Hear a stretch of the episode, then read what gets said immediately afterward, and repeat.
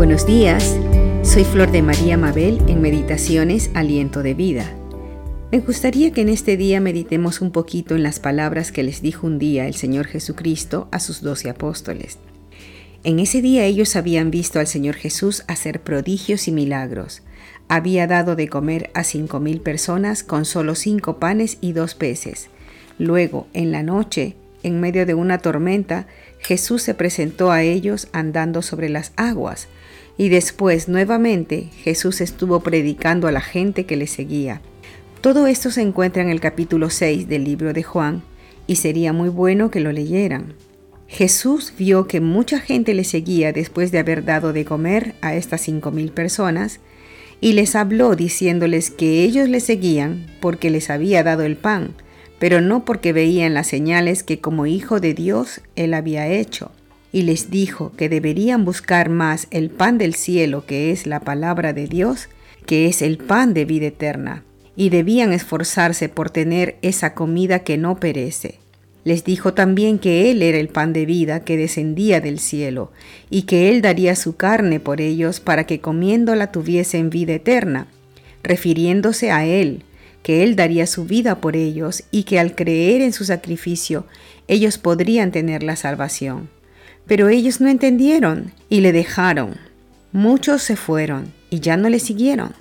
En Juan, en el capítulo 6, verso 35 dice, Jesús les dijo, Yo soy el pan de vida, el que a mí viene nunca tendrá hambre, y el que en mí cree no tendrá sed jamás. Esta gente fue incrédula y no le creyeron, por eso se fueron. Pero veamos en el verso 67 lo que dijo Jesús a sus apóstoles. Dijo entonces Jesús a los doce, ¿queréis acaso iros también vosotros? Le respondió Simón Pedro, Señor, ¿a quién iremos? Tú tienes palabras de vida eterna, y nosotros hemos creído y conocemos que tú eres el Cristo, el Hijo del Dios viviente. Y esto, hermanos, sucede muchas veces, que la gente solo quiere seguir a Jesús porque quieren recibir los milagros y las bendiciones, las cosas físicas y materiales, pero no quieren recibir su palabra, no quieren aprender de Él, no quieren oír lo que su palabra enseña, porque no quieren seguirlo, no quieren obedecerlo. Jesús y su palabra son uno. Quien lo ama debe vivir aprendiendo y viviendo sus mandamientos. Él lo dijo así en Juan 14 del verso 15 al 31.